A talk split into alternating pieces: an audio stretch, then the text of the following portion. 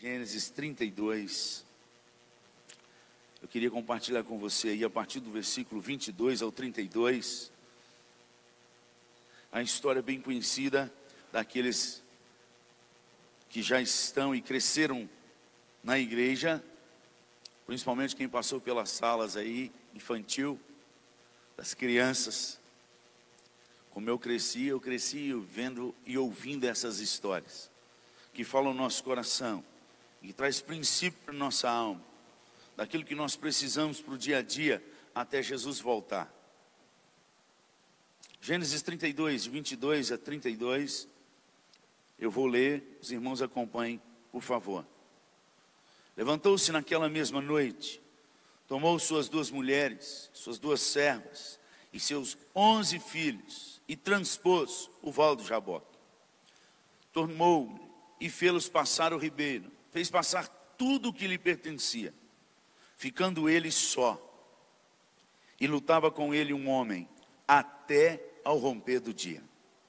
Vendo este que não podia com ele, tocou-lhe na articulação da coxa. Deslocou-se a junta da coxa de Jacó na luta com o homem. Disse este: Deixa-me ir, pois já rompeu o dia. Respondeu Jacó: Não te deixarei ir, se me não abençoares. Perguntou-lhe, pois, Como te chamas? Ele respondeu: Jacó. Então disse: Já não te chamarás Jacó, e sim Israel, pois como príncipe lutaste com Deus e com os homens e prevaleceste. Tornou Jacó: Dize, rogo-te, como te chamas? Respondeu ele, porque perguntas pelo meu nome? E o abençoou além. Aquele lugar chamou Jacó Peniel, pois disse: Vi a Deus face a face, e a minha vida foi salva. Nasceu-lhe o sol quando ele atravessava Peniel e manquejava de uma coxa. Por isso, os filhos de Israel não comem até hoje o nervo do quadril na articulação da coxa, porque o homem tocou a articulação da coxa de Jacó no nervo do quadril. Versículo 27, vamos repetir esse versículo aí? Perguntou-lhe, pois, como te chamas? Ele respondeu, vamos de novo. Perguntou-lhe, e ele respondeu, Pai, no nome de Jesus, mais uma vez, que eu diminua e que o Senhor cresça. Que o teu Santo Espírito sopre no nosso coração.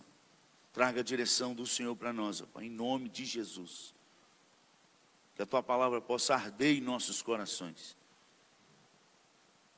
e trazer um impacto transformador para a nossa alma.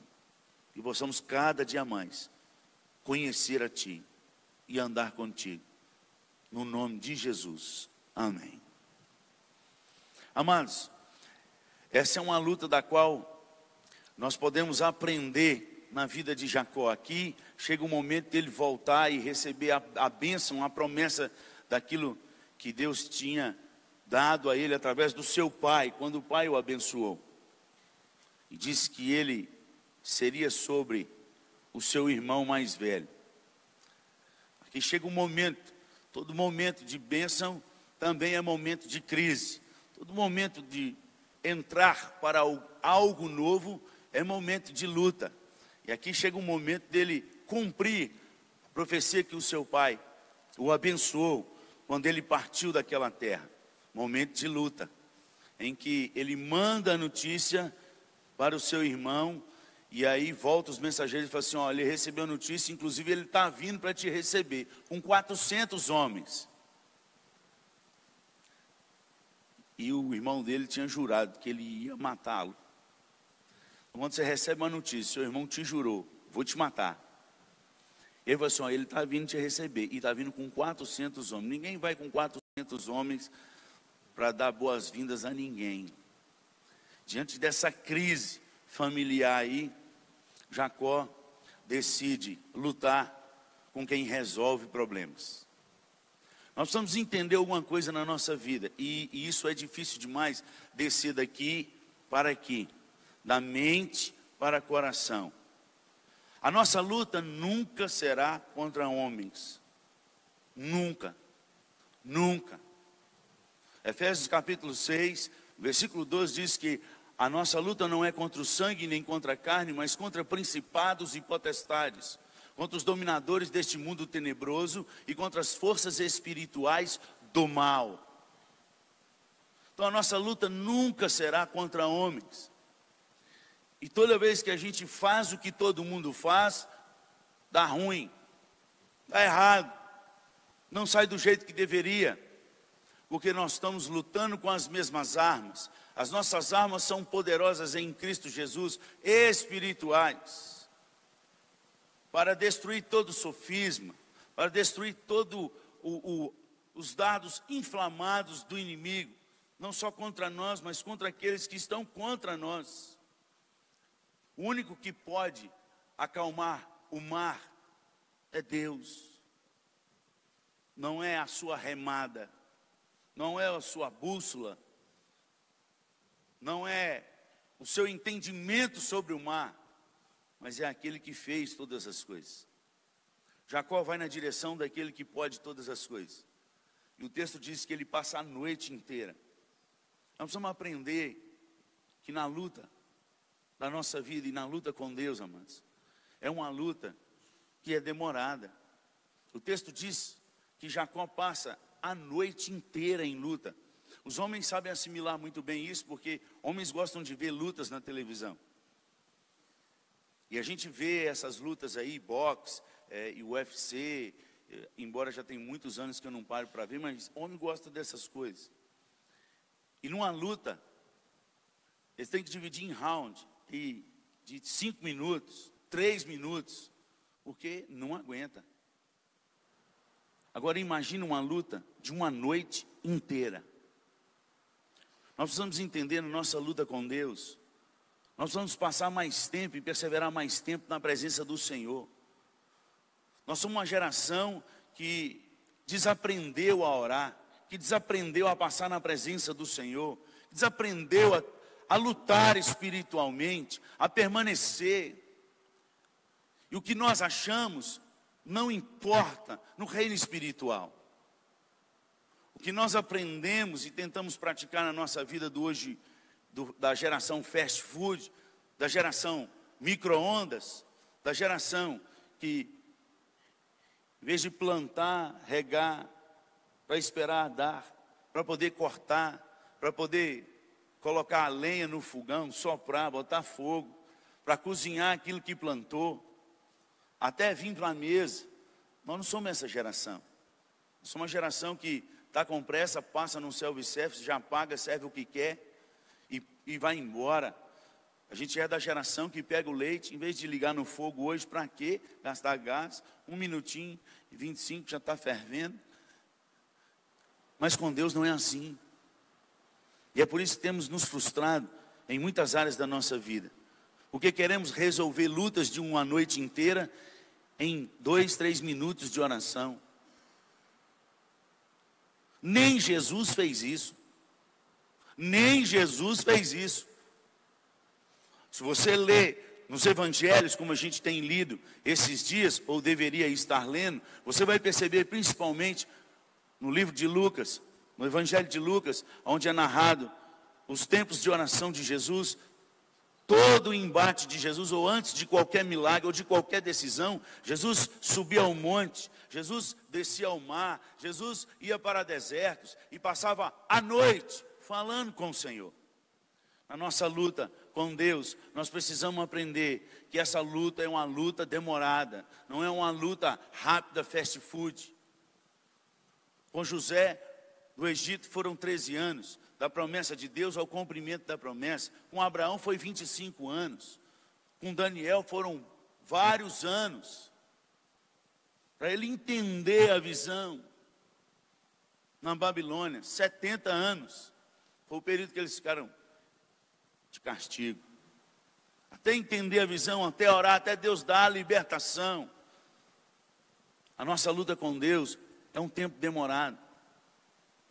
Próprio Senhor Jesus no sermão da bem-aventurança, quando ele vai falar sobre tempo de lutar com Deus, de falar com Deus, de pedir aquilo que está no seu coração. Em Mateus capítulo 6, do versículo 6, ele fala: E tu, quando entrares no teu quarto, fecha a porta e ore. Teu pai que está secreto, teu pai que está secreto te ouvirá e te recompensará. Depois ele vai ensinar os discípulos a orar e repete lá em Lucas capítulo 11, quando eles falam, logo abaixo de Mateus 6 e 7, que eu citei aqui, tem a oração do Pai Nosso. Lá em Lucas 11, ele repete a oração do Pai Nosso, quando eles falam, eles não aprenderam no dia do sermão da montanha. Eles ouviram, balançaram a cabeça, mas não desceu para o coração. Então chega num outro momento e diz assim: Senhor, os discípulos de João, João ensina eles a orar. Ensina a gente a orar. E aí, em Lucas capítulo 11, Jesus volta à oração do Pai Nosso. Mais uma parábola e os princípios da oração. E depois ele leva esses discípulos para orarem. No dia que ele estava para ser crucificado, ele volta e fala com os discípulos pelo menos o tempo mínimo de oração. Quando ele pega os discípulos dormindo, vocês não puderam vigiar comigo nem uma hora? Nem uma hora vocês puderam vigiar comigo? Tempo de luta com Deus é tempo de perseverança. E gasta tempo. Você quer vencer as suas batalhas? Vença na oração. Não existe nenhuma batalha que você vença se não for por meio de oração. A nossa luta, ela é espiritual. Nós não lutamos contra sangue e contra carne, em nada. Jacó foi para diante de Deus lutar com aquele que podia resolver. Vá diante de Deus com os seus problemas e apresente para quem pode resolver. Amém? Segunda coisa que você precisa aprender: nessa luta, é uma luta solitária. Ele pega toda a sua família e transpõe o vale do Jabó. Ele não põe os filhos dele para orar, ele não põe a mulher dele para orar, ele nem fala o que, que ele foi fazer. Falou, passa todo mundo. E ficou só na presença de Deus. Hoje a coisa que mais a gente vê dentro das igrejas é o povo não pode ter problema, que eles, tudo quanto é reunião de oração, todo mundo vão, quanto mais orando, melhor. Jacó não botou ninguém para orar. Ele falou: essa luta é eu e Deus. Nós precisamos aprender a andar com as nossas próprias pernas, amados.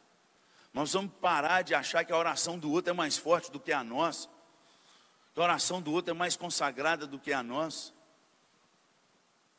Qualquer um que confessa os seus pecados, se arrepende diante de Deus, leva uma vida diante de Deus, pode orar. Oração sem resposta é oração com pecado. Oração sem resposta é oração com pecado. Se você está andando a vida torta com pecado, você não é fiel a Deus, você não é fiel à esposa, você não é fiel aos seus filhos, você não é fiel ao seu emprego, ao seu trabalho, ao seu patrão. Aí você quer orar e quer que Deus responda, mas nunca, nunca. Deus não faz colunho com gente que não anda em santidade, não, filho. Aí você pode pedir até o anjo Miguel, Jesus voltar e você pedir ele para interceder, não vai adiantar não. Mas até uma criança, aliás, as orações delas são as melhores. Que é da boca delas que sai o perfeito louvor. Quando ora diante de Deus, Deus responde.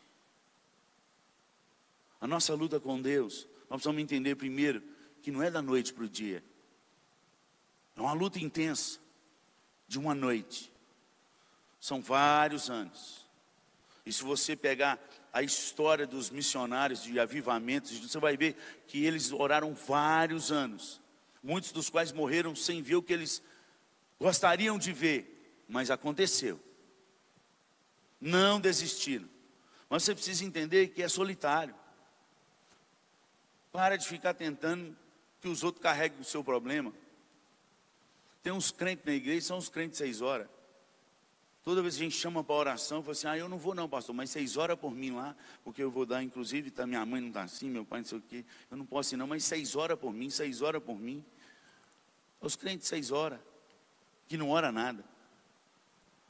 Nós precisamos entender, amados, se você quer vitória diante de Deus, precisa ficar bebendo água da, da televisão, passando no Vale do Sal, Passa uma noite em claro diante de Deus de joelhos, você vai ver o que vai acontecer.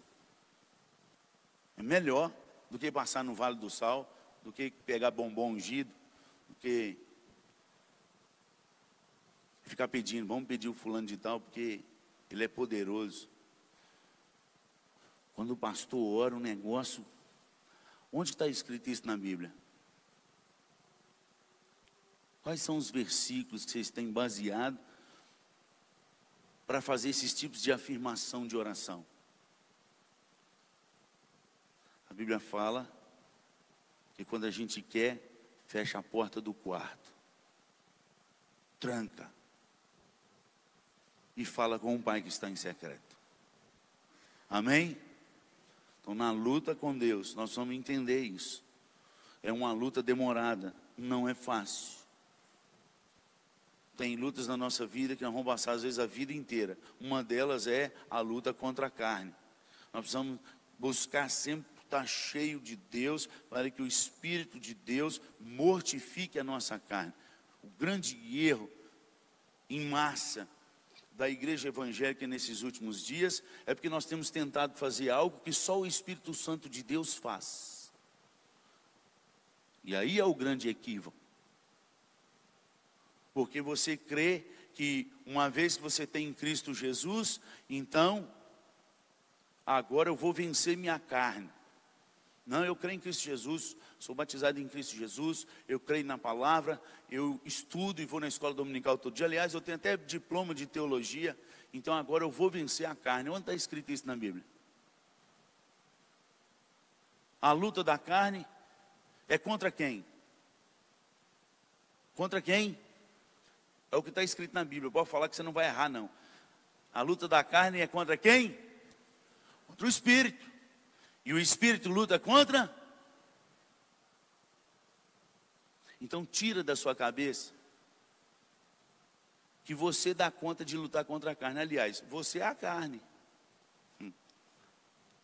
A nossa natureza terrena, carnal, nossa vontade de pecar e de andar no caminho torto, de associar a carne com santo, aquilo que é puro com imundo. Essa é a nossa vontade, não a de Deus. Como a carne vai vencer a carne? Um dia um menino chegou no gabinete comigo e falou assim: Pastor, eu estou lutando, estou lutando de tudo quanto é jeito. E eu estou orando, e eu estou lutando, e eu não estou conseguindo vencer minha carne. O que, que eu faço? Eu falei: Para de lutar. Ele falou assim: o senhor falou o quê? Eu falei: Falei para você parar de lutar. Não, pastor. Mas a Bíblia não fala para a gente que a gente tem que lutar contra a carne? Eu falei: Não. Onde que está escrito isso? Olha, lá no livro de Efésios, lá no. Falei: Vamos abrir lá. Lá fala que o espírito luta contra a carne. Então, a gente não tem que lutar? Falei: Não. Oh, mas está falando aqui. Falei, lê aí de novo. O espírito milita contra e a carne contra. Aqui, pastor, está aqui. Falei, aí está certo. Então nós temos que lutar. Falei, não, aí está errado. Quem luta é o espírito. Não é eu que tenho que lutar, é o espírito. Falei, então o que, que eu tenho que fazer? Ser cheio dele. Essa é a minha luta. Paulo fala para a gente ser cheio do Espírito. E Romanos 8, capítulo inteiro, fala que é o Espírito que mortifica a nossa carne, é o Espírito que nos convence do nosso pecado, da justiça e do juízo, é o Espírito que intercede por nós com gemidos inexprimíveis, é o Espírito que nos revela a palavra que nos ensina a palavra, é o Espírito. Portanto, eu tenho que transbordar do Espírito. Vamos ser cheios do Espírito falando entre vós com salmos, cantando hinos, cânticos, é isso que enche do Espírito. Porque Paulo deixou registrado isso em Efésios 5,19. Então vamos obedecer e parar de ficar tentando adivinhar e fazer do meu jeito. Porque o do seu jeito, Deus não está nem aí para o seu jeito. E Deus não está nem aí para o meu jeito. Naquele dia Deus só vai estar tá aí para o jeito dele e para a vontade dele. E quem fez a vontade dele é que vai prevalecer. Amém? É o que está escrito, gente. Mateus 7, 21. Pois naquele dia nem todo que me diz Senhor, Senhor entrará no reino dos céus, mas aquele que faz a vontade do meu Pai. Em Efésios capítulo 5, quando ele fala para a igreja despertar, porque está dormindo entre os mortos, Efésios 5, 14, lá pelo versículo 17, fala que a gente precisa aprender a remir o tempo e pedir a Deus para que a gente possa entender qual é a sua vontade. Essa é a nossa luta. Entender a vontade de Deus e andar na vontade de Deus e ser cheio do Espírito, porque o Espírito é que vai matar isso aí. Na luta com Deus, essa luta é só. Tem como o pastor te fazer uma oração para você ser cheio do Espírito. Aliás, eu, um dia eu estava pregando e tudo. Não, pastor, dá um abraço aqui para eu pegar unção. Falei, unção a gente pega no joelho, no jejum e na oração. Não é em abraço, nem em copo d'água. Estou brincando, falei, mas eu não estou não. Unção só pega no joelho, na oração, na leitura da palavra, num tempo a sós com Deus. E Deus dá para quem busca, para quem pede para quem bate na porta. Isso é Lucas 11. Você vai ver lá depois da, dos primeiros versículos, e lá pelo versículo 13 falando que o Pai dá, inclusive o Espírito, àqueles que lhe o pedirem. É para quem pede, não é para quem só crê. Para quem vai atrás. Quem luta. É luta. Amém, amados? Então, o primeiro princípio aí é que na nossa luta, nós não estamos lutando contra homens, nós estamos lutando contra Deus e contra os espíritos. É em Deus. Quando você tem algo com aquela dúvida, vai com Deus. Pergunta para aquele que fez todas as coisas. Talvez você vai nunca ter a resposta como Jó. Deus respondeu ele com um monte de pergunta. E aí ele entendeu o lugar dele, diz: Bem, sei que tudo podes e nenhum dos seus planos podem ser frustrados. João 42, 2. Eu te conhecia só de ouvir, mas agora os meus olhos te veem. Lutou, venceu. Mas na luta com Deus, nós também precisamos aprender o seguinte: que na luta com Deus a gente sai abençoado, mas muitas vezes a gente sai machucado. Esses crentes dodói, não tem lugar para a luta com Deus. Não há espaço para crente dodói para lutar com Deus. Não pode arrancar a unha do dedão, ah, meu Deus, ah, não vou ler mais a Bíblia. Eu sou servo de Deus, eu, eu dou dízimo, e minha unha arrancou. Como é que eu vou fazer sem minha unha? Isso é os crentes do Ocidente. Os crentes do Ocidente são filho mimado. Os crentes do Oriente são filho raiz. E os crentes do Ocidente, filho Nutella. Entendeu? Vou explicar.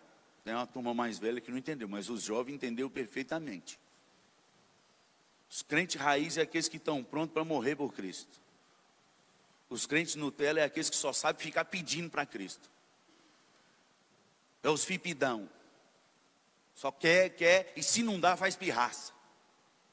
Então também não vou na igreja. Vamos parar de ler a Bíblia. Tem 4 milhões e meio de cristãos declarados que não frequentam a igreja hoje no Brasil. Cristão Nutella. É que você não sabe, nós somos machucados. E é porque o pastor e não é porque a igreja tudo. E o que, que eu tenho a ver com isso?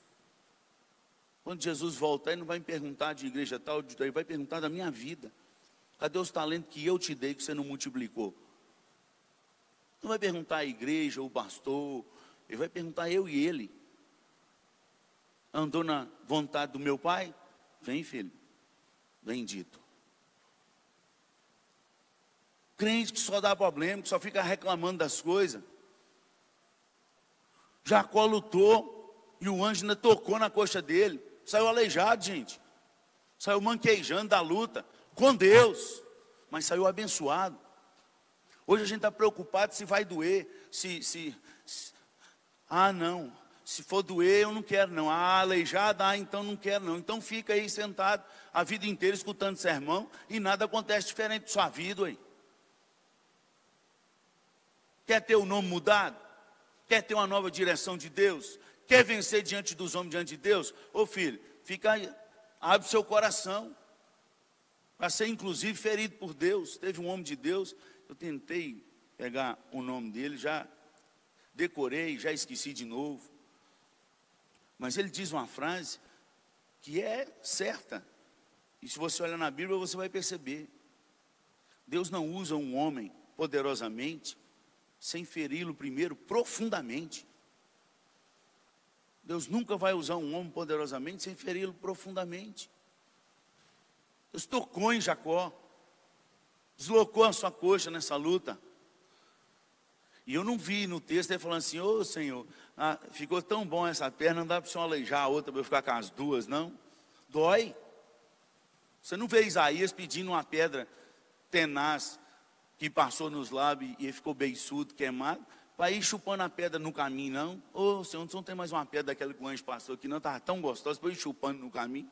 Queimou, doeu, ardeu, deu bolha. Mas saiu santo. A luta com Deus, gente, nós somos machucados, porque Deus revela quem nós somos, e a gente não gosta de ser revelado quem nós somos. A luta com Deus, Deus nos revela quem nós somos. Nada e a gente sempre gosta de ser alguma coisa, de ser elogiado em algo, de andar, de, de, de alguém bater palma, de alguém. Nossa, que sermão abençoado. Não, pastor, hoje eu gosto. Aí quando ninguém fala, ou só acontece comigo? Com vocês não acontece isso, não. Só comigo. Na luta com Deus, Deus revela o nosso coração, quem nós somos. E quando a gente acha que a gente está melhor, nossa, agora eu estou melhor, agora eu estou voando. Aí Deus vai lá e fura o balão da gente. E mostra que a glória é dele, o poder é dele, e o reino é dele. E essas três coisas ele não divide com ninguém. Inclusive, ele ensinou isso na oração do, Pai Nosso. É o último princípio da oração. Teu reino, o poder e a glória é para sempre. Ele não divide com ninguém, é para sempre, é dele. Aí a gente fica machucado, crente dodói. Ou na luta com Deus, filho, você vai sair machucado, não tem jeito não. O reino de Deus é para quem topa qualquer coisa com Deus, não é para crente Nutella não. Esses crentes que só quer vir na igreja, receber oração, sair abençoado e multiplicar o dinheiro dele. É, se você está pensando nisso, aqui nessa igreja você está no lugar errado. Porque aqui é para pregar a palavra, confrontar pecado, trazer você ao arrependimento e te levar ao caminho da salvação, Cristo Jesus. Você se tornou uma pessoa cada dia menor, para que Cristo seja maior na sua vida. No nome de Jesus. Luta com Deus, Deus revela quem nós somos. E nos machuca. Pode ler a história dos grandes homens de Deus aí, todos eles.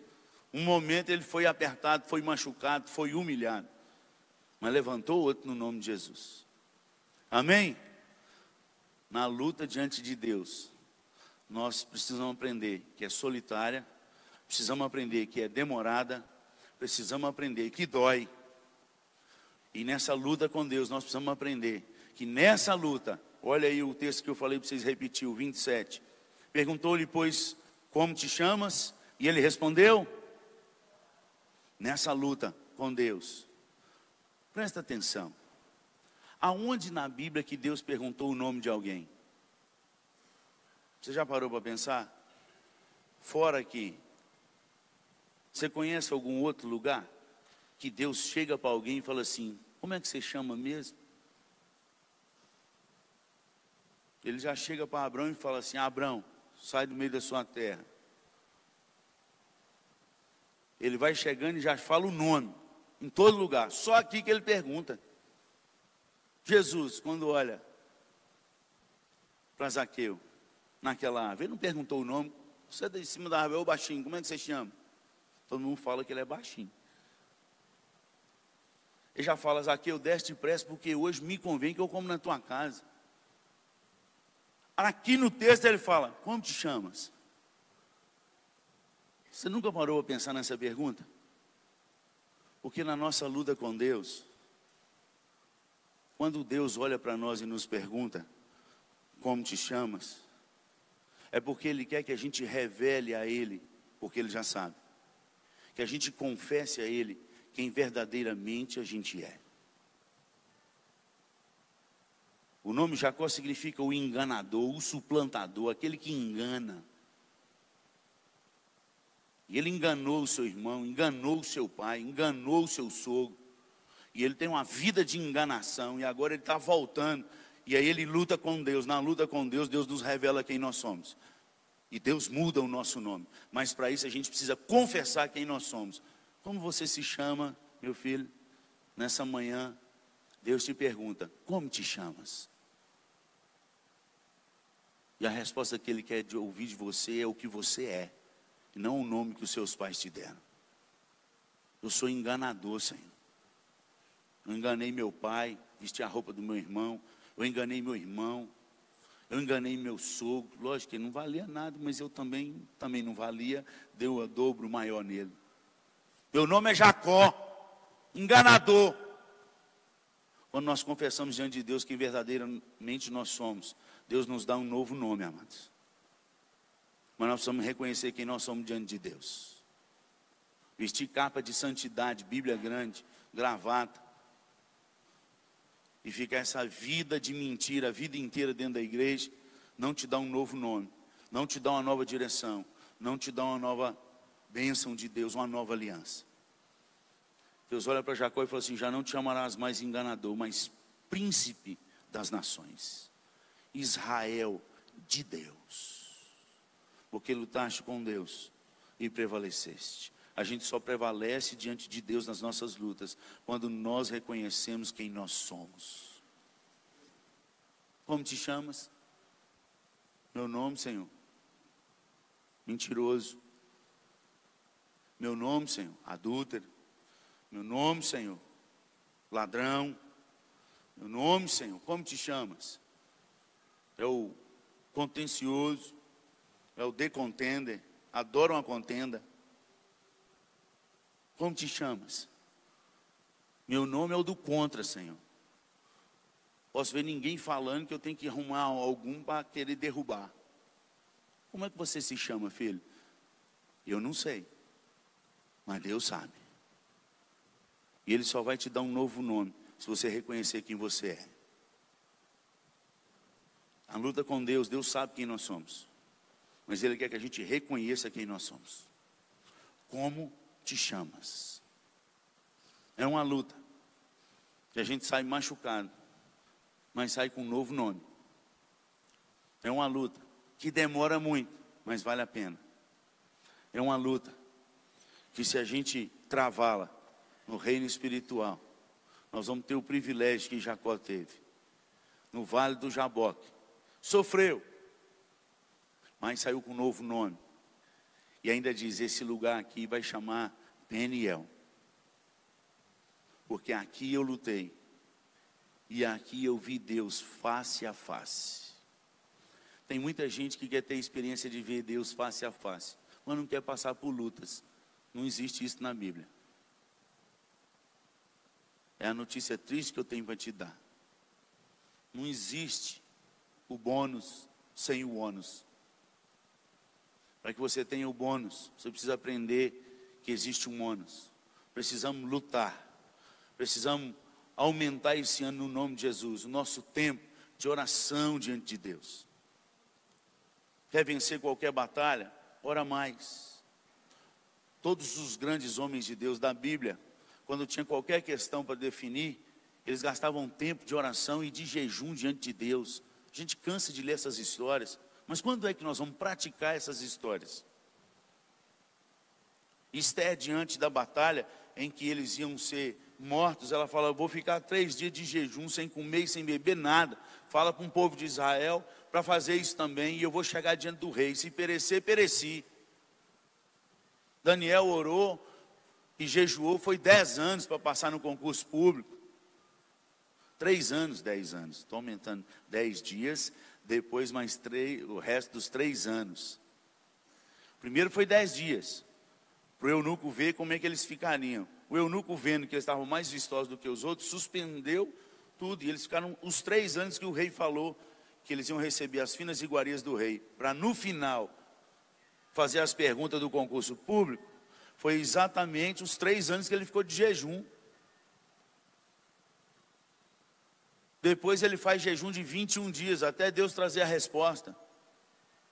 Gente, toda luta tem um preço. Não é só chegar para um pastor ungidão e fazer oração, não. Vai jejuar, filho. Vai orar. Vai botar seu joelho no chão, vai derramar suas lágrimas, como Ana, diante de Deus, que não podia ter filho, e gemeu, foi vários anos, até que um dia gemendo, Deus fez, viu o coração dela, e fez o profeta ir lá, até achar que ela estava bêbada. E quando ela explicou por que, que ela estava gemendo, ele a abençoou. E o Senhor lembrou de Ana. O Senhor só lembra daqueles que lutam. O Senhor só lembra daqueles que clamam. Leia isso na Bíblia, você vai ver.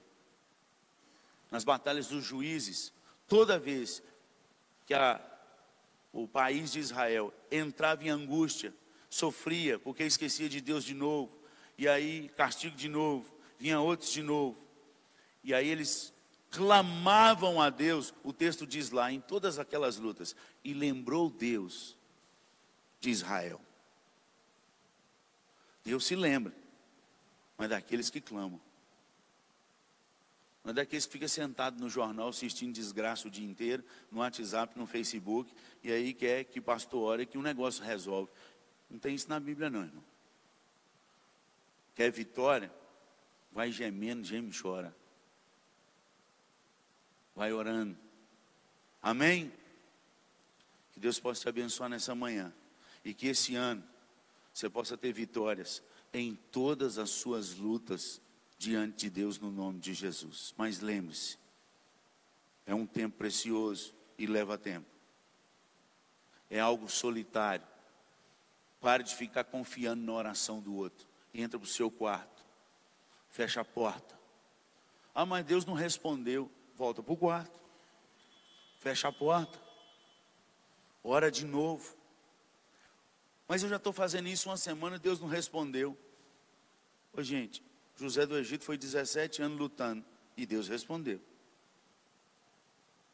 Abraão foi 25 anos, mas Deus respondeu. Quando Jesus foi orar para livrar do cálice, foram pelo menos três horas de oração, pelo menos. Porque a primeira ele fala que não pudesse vigiar nenhuma hora, e ele volta mais duas vezes para orar na madrugada. E aí fala com os discípulos: acorda, levanta, porque chegou minha hora. Três horas. E Deus respondeu, mas a vontade dele falou: você vai para a cruz. Nós precisamos aprender a orar no nome de Jesus.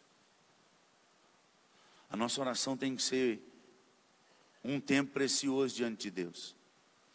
Pastor, não sei, a minha oração cabe em dez minutos, mas a dor do coração não. Fica quietinho ali gemendo, deixa as lágrimas correr, também é oração, sabia? Também é oração.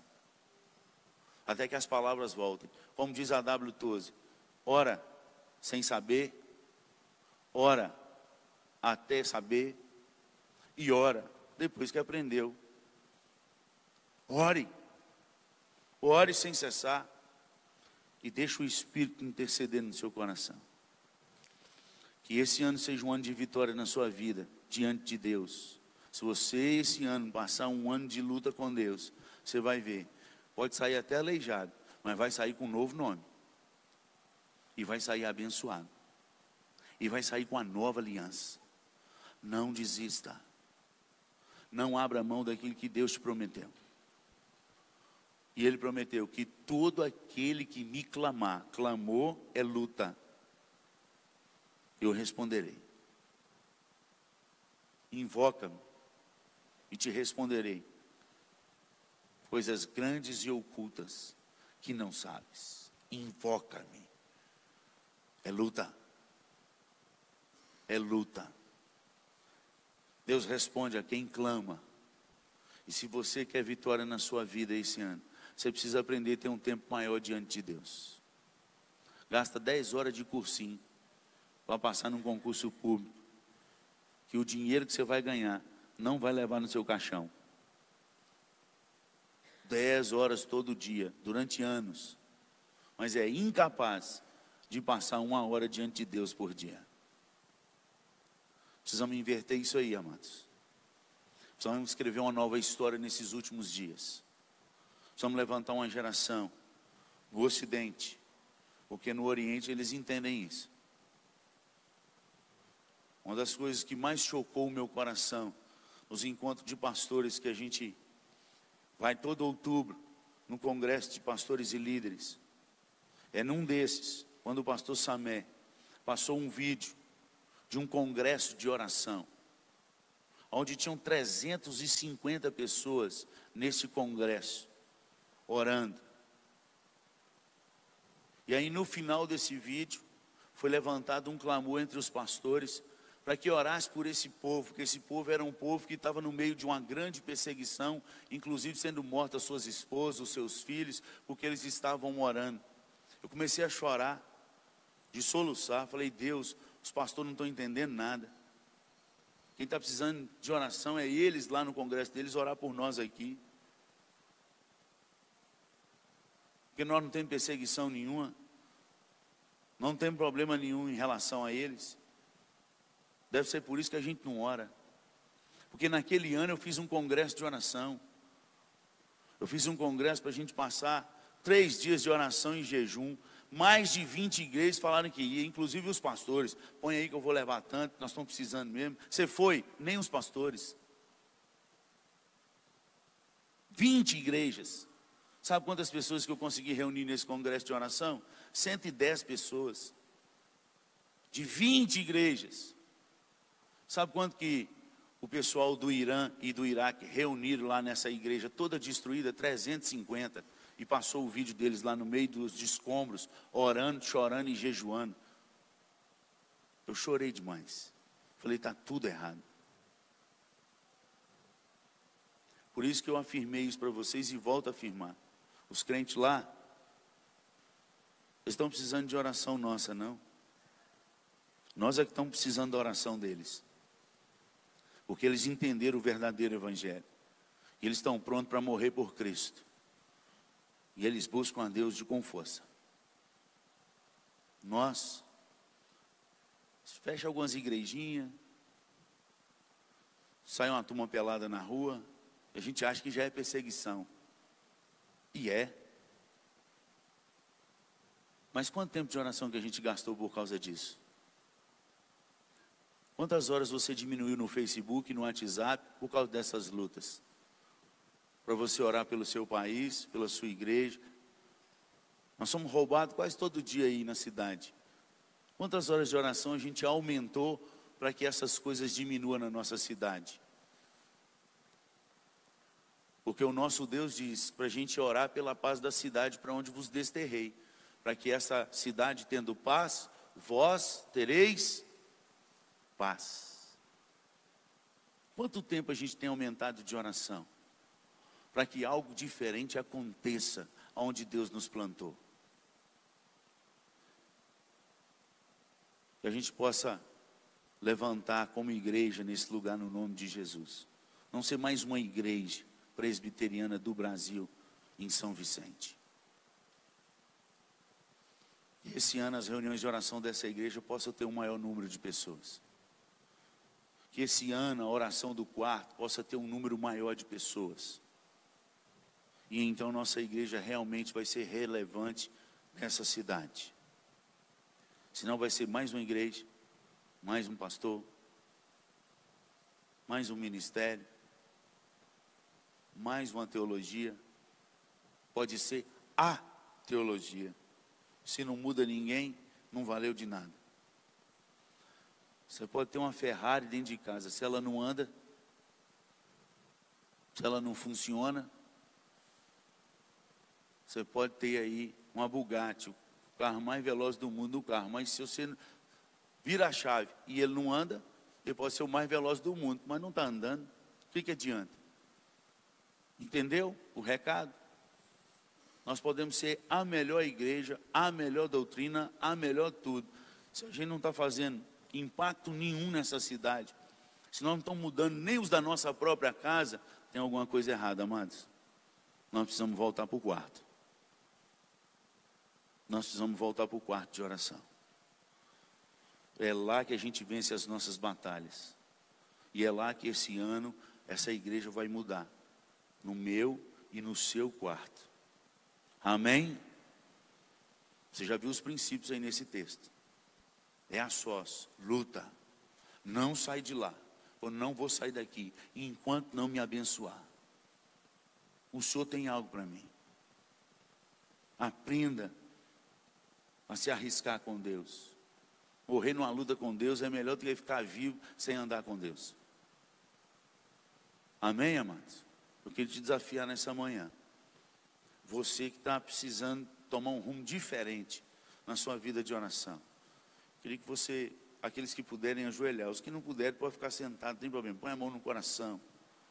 Fala, Deus é comigo. Me muda. Me liberta.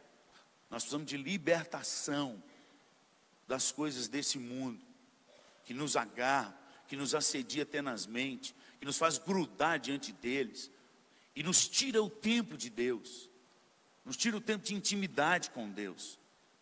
E então a gente sofre o que todo mundo sofre. A gente sofre como todo mundo sofre. E não deveria ser assim. Sofrimentos do cristão, ele tem que ser no Senhor. E então, quando alguém da nossa família partir, deveria ser muito diferente daqueles que não têm Deus, muito diferente. A nossa luta é diferente. A gente não deveria desesperar como todos os outros. Gritar. Tenho visto velório de crente que me dá vergonha uma gritaria, um desespero. Foi, não entendeu nada do Evangelho, não entendeu nada de Jesus, não sabe nada de vida eterna, está dentro da igreja, mas está totalmente fora do novo céu e da nova terra. Nós precisamos orar mais. E é no quarto que Deus vai nos mudar. Amém? A igreja é o reflexo do nosso quarto. A igreja é reflexo do nosso quarto. Se a igreja hoje no Brasil não vai bem, com certeza eu posso afirmar isso com todas as letras. É porque o nosso quarto não vai bem. Porque no dia que o nosso quarto melhorar, as igrejas melhoram. É lá que nós vamos vencer. Amém? Então vamos orar? Coloque sua mão aí, você que foi tocado pelo Espírito de Deus. Eu quero orar por você.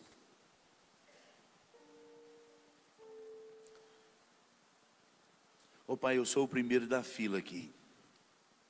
Eu preciso cada dia mais passar na tua presença.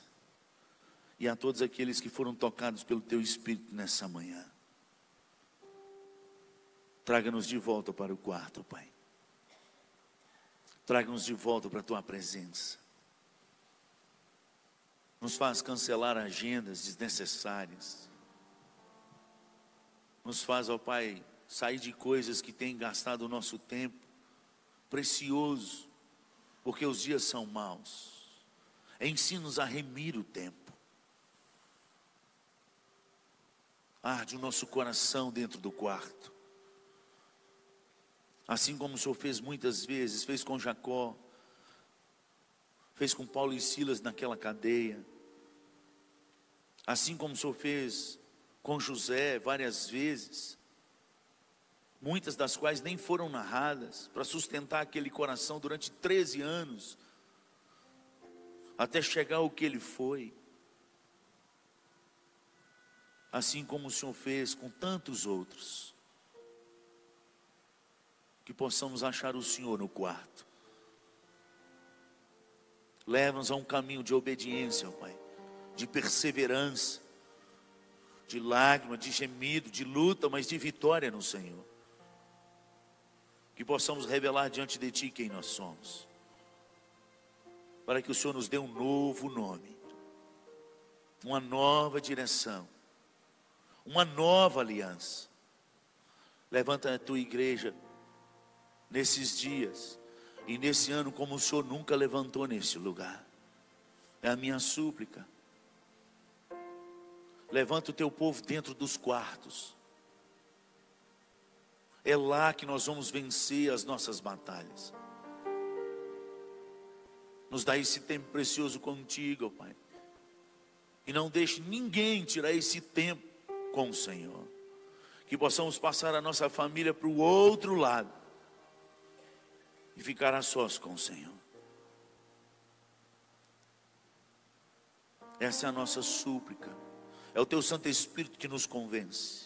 É o teu Santo Espírito que inclina o nosso coração para as coisas do Espírito. É o teu Santo Espírito que mortifica a nossa carne. Mata ela, Senhor. Por favor, em nome de Jesus. Que a gente diminua e que o Senhor cresça. Levanta a tua igreja no poder do teu Espírito. Levanta a tua igreja no teu poder. Uma igreja poderosa na tua presença. É uma igreja poderosa em obras.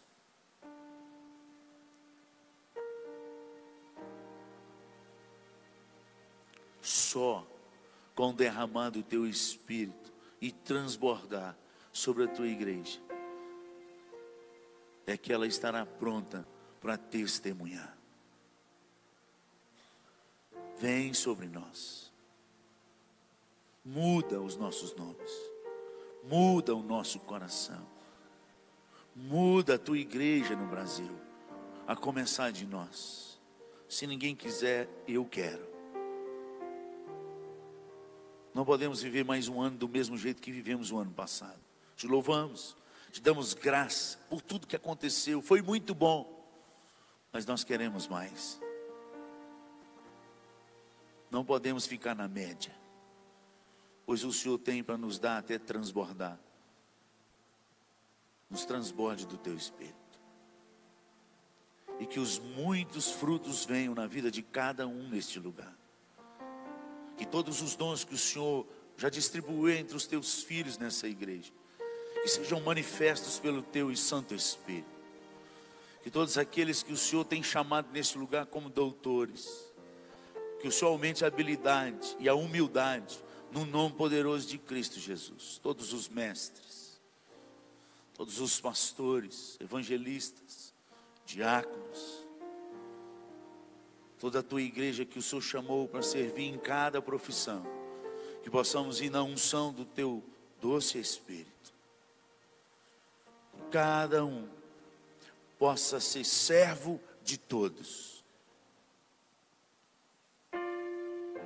E enquanto a tua igreja sai no teu espírito para servir, que vidas sejam libertas, transformadas,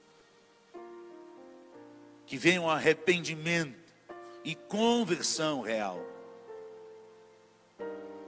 E assim o Senhor vai renovando o teu reino e preparando a tua igreja para o encontro com o teu filho Jesus. Maranata, vem, Senhor Jesus. Leva-nos para casa, ó Pai, na certeza que o Senhor é fiel. E que a obra que o Senhor começou nessa manhã no nosso coração, o Senhor há de completar lá no nosso quarto dia após dia. Liberta-nos das coisas deste mundo. Liberta-nos dos prazeres da carne. E dá-nos prazer na tua presença. Que o Salmo 84 seja uma realidade na nossa vida. Que possamos experimentar o que é realmente um dia na tua presença Porque mais vale um dia na tua presença do que mil longe do Senhor.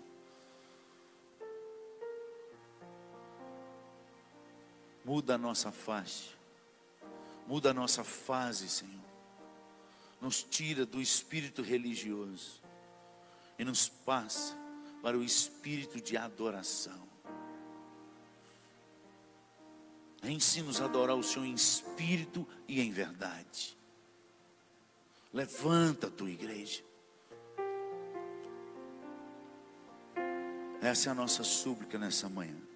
Que possamos sair daqui, ó, Pai, na certeza que o Senhor falou, na certeza que o Senhor é fiel e que a Ti pertence o reino, o poder e a glória para sempre. Em nome de Jesus que nós suplicamos a Ti. Só temos o Senhor. E só o Senhor tem palavras de vida eterna. Essa é a nossa súplica. No nome de Jesus. Amém.